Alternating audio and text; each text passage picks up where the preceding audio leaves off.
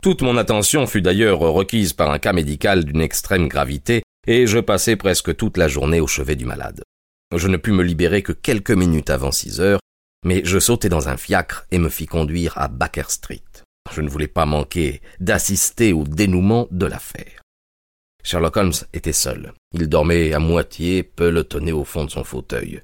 Une formidable armée de bouteilles et d'éprouvettes parmi des relents d'acide chlorhydrique m'apprit qu'il avait consacré sa journée à ses chères expériences chimiques. Eh bien, vous avez trouvé demandai-je en entrant. Oui, c'était le bisulfate de baryte. Non, mais non, la clé de l'énigme. Ah, l'énigme. Je, pensais au sel sur lequel j'ai travaillé. Mais il n'y a jamais eu d'énigme, mon cher, bien que quelques détails m'aient intéressé, comme je vous le disais hier. Ce qui m'ennuie, c'est qu'aucune loi, je le crains, ne doit s'appliquer aux coquins. Qui est-ce donc? Et pourquoi a-t-il abandonné mademoiselle Sutherland? Ma phrase n'était pas terminée, et Holmes ouvrait déjà la bouche pour me répondre que nous entendîmes un bruit de pas dans le couloir. Quelqu'un frappa à la porte. Voilà le beau-père de la demoiselle, monsieur James Widdybank, annonça Holmes. Il m'avait répondu qu'il serait là à six heures. Entrez.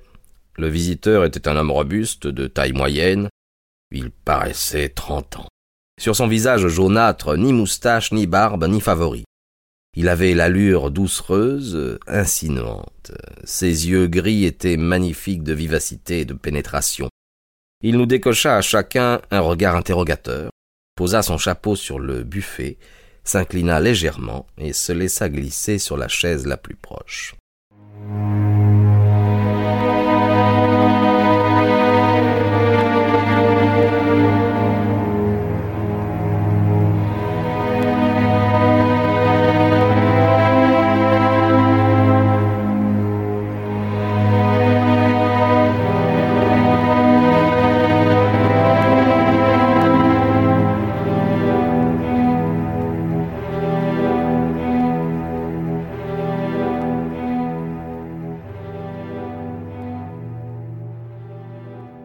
Bonsoir, monsieur James Windybank, dit Holmes. Je suppose que cette lettre tapée à la machine qui confirme notre rendez-vous pour six heures est bien de vous. Oui, monsieur, je suis un peu en retard, mais je ne suis pas mon maître, n'est-ce pas? Vous me voyez désolé que mademoiselle Sutherland vous ait ennuyé avec cette petite affaire. Il me semble en effet préférable de ne pas étaler son linge sale en public. C'est tout à fait contre ma volonté qu'elle est venue, mais Elle a un naturel impulsif, émotif, comme vous avez pu le remarquer. Il est difficile de la raisonner quand elle a pris une décision. Bien sûr, je suis moins gêné que ce soit à vous qu'elle se soit adressée, puisque vous n'avez rien à voir avec la police officielle, mais je ne trouve pas agréable que l'on fasse tant de bruit autour d'un malheur de famille. Enfin, il s'agit là de frais inutiles, car comment pourriez-vous retrouver cet Osmer Angel Au contraire, dit paisiblement Holmes, j'ai toute raison de croire que je réussirai à trouver M. Osmer Angel. M. Widdybank sursauta et laissa tomber ses gants. Je suis ravi de cette nouvelle, dit-il. C'est étonnant, fit Holmes, comme les machines à écrire possèdent leur individualité propre, presque autant que l'écriture humaine. À moins qu'elle ne soit tout à fait neuve, elles n'écrivent jamais de la même façon. Certaines lettres sont plus usées que d'autres, il y en a qui ne s'usent que d'un côté. Tenez, dans votre lettre, monsieur Windybank, sur tous les E, on relève une petite tache. De même, les T ont un léger défaut à leur barre. J'ai compté quatorze autres caractéristiques. Ces deux-là sautent aux yeux. C'est sur cette machine qu'au bureau nous faisons toute notre correspondance. Indubitablement, elle n'est plus en très bon état. Tout en répondant, notre visiteur pesa sur Holmes de toute l'acuité de son regard. Et maintenant, je vais vous montrer, monsieur Widdybank, une étude réellement très intéressante, poursuivit Holmes. Je compte écrire bientôt une brève monographie sur la machine à écrire et son utilisation par les criminels. C'est un sujet auquel j'ai accordé quelques méditations. J'ai ici quatre lettres qui m'ont été présentées comme émanant du disparu. Elles sont toutes tapées à la machine. Chacune présente les petites taches sur les E et des barres en mauvais état sur les T. Si vous consentez à prendre ma loupe, je vous montrerai les quatorze autres caractéristiques auxquelles je faisais allusion tout à l'heure. Monsieur Widdybank sauta de sa chaise et empoigna son couvre-chef. Je n'ai pas de temps à perdre pour une conversation aussi fantaisiste, monsieur Holmes, dit-il. S'il est en votre pouvoir de rattraper l'homme, rattrapez-le. Quand ce sera fait, vous me préviendrez. Certainement, fit Holmes en se levant et en fermant la porte à double tour. Apprenez donc que je l'ai rattrapé. Comment? Où? cria M. Widdybank tout pâle et regardant autour de lui comme un rat pris au piège.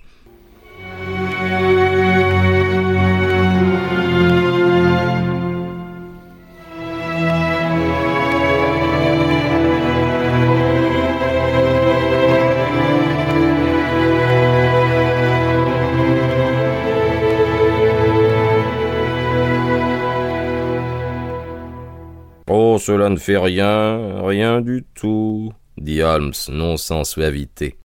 Il n'y a plus moyen de vous en tirer, monsieur Bank. Tout était trop transparent.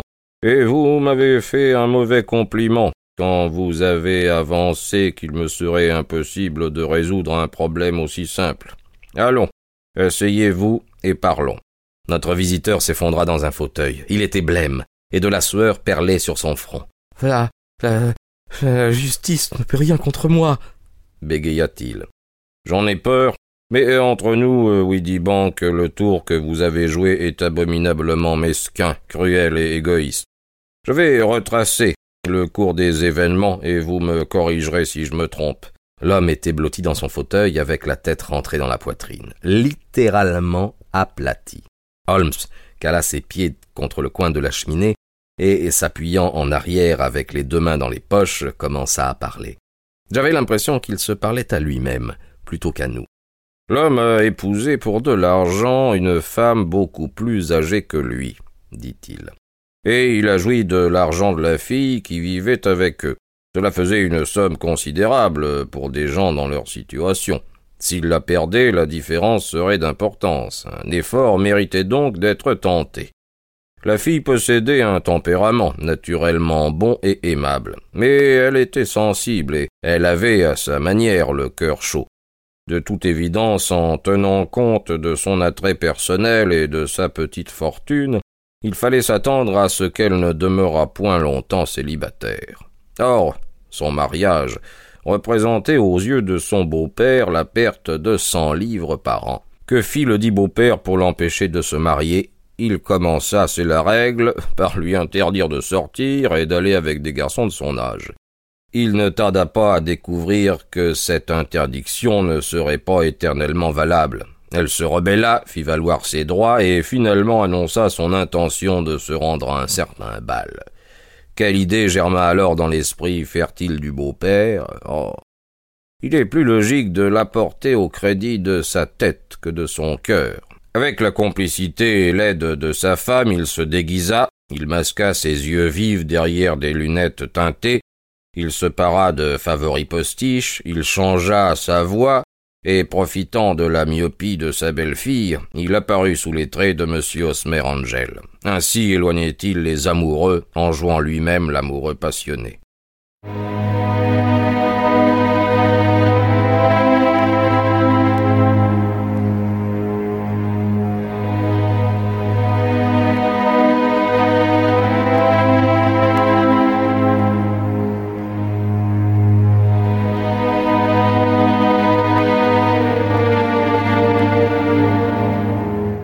Au début, il ne s'agissait que d'une farce, gémit notre visiteur.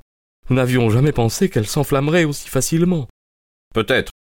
Quoi qu'il en soit, la jeune fille s'est enflammée comme elle croyait son beau-père en France. L'idée d'une supercherie n'effleura jamais son esprit.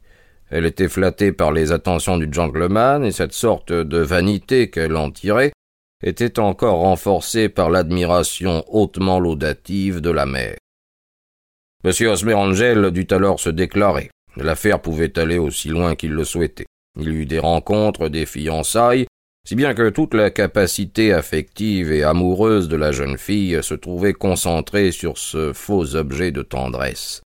La tromperie ne pouvait cependant pas se prolonger indéfiniment. Que restait-il à faire? Ah, rien d'autre que de brusquer la conclusion de l'affaire d'une manière si dramatique que la jeune fille en demeurerait profondément impressionnée, assez du moins pour écarter à l'avenir tous les soupirants possibles. D'où ce serment de fidélité sur la Bible, d'où également ces allusions à une éventualité quelconque le matin même des noces. James Bank tenait à ce que mademoiselle Marie Sutherland fût si amoureuse de Osmer Angel et si incertaine quant à son sort que pendant les dix prochaines années elle n'écouta point d'autre homme. Il l'amena jusqu'à la porte de l'église. Là, comme il ne pouvait aller plus loin, il s'évanouit. C'est un vieux truc de se glisser hors d'un fiacre par la porte opposée à celle par laquelle on est entré. Me suis-je trompé sur le cours de l'enchaînement des circonstances, monsieur Bank Notre visiteur avait repris un peu d'assurance pendant le monologue de Holmes. Il se leva, son pâle visage ricané. Vous ne vous êtes peut-être pas trompé, monsieur Holmes, dit-il. Mais puisque vous êtes si malin, vous devriez savoir que si quelqu'un est en contravention avec la loi à présent, c'est vous, et non moi. Depuis le début, je n'ai rien commis qui intéresse la justice. Mais vous, aussi longtemps que vous tiendrez cette porte fermée à clé, vous tombez sous le coup d'une plainte pour violence et séquestration arbitraire.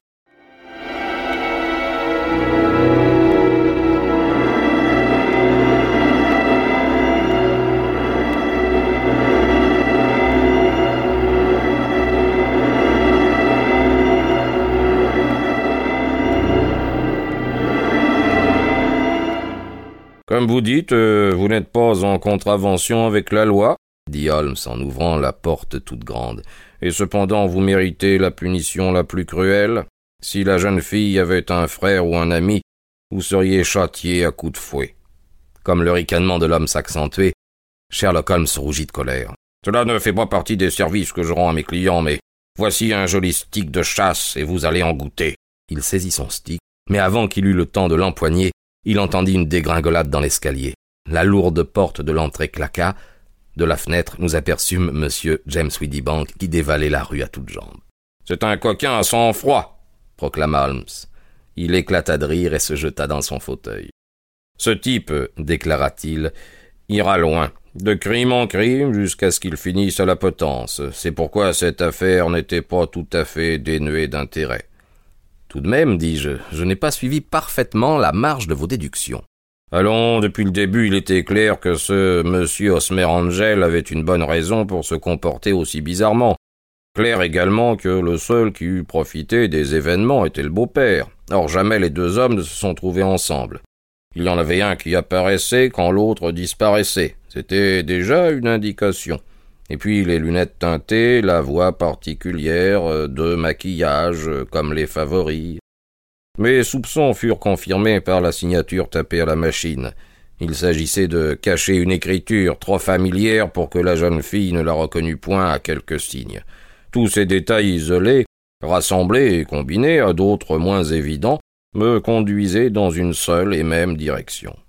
Et comment les avez-vous vérifiés?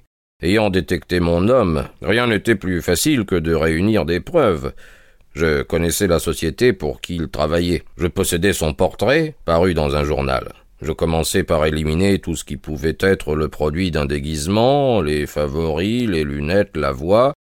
Je l'envoyai à la société en demandant quelle est l'obligeance de m'avertir si ce signalement correspondait à l'un de ses représentants.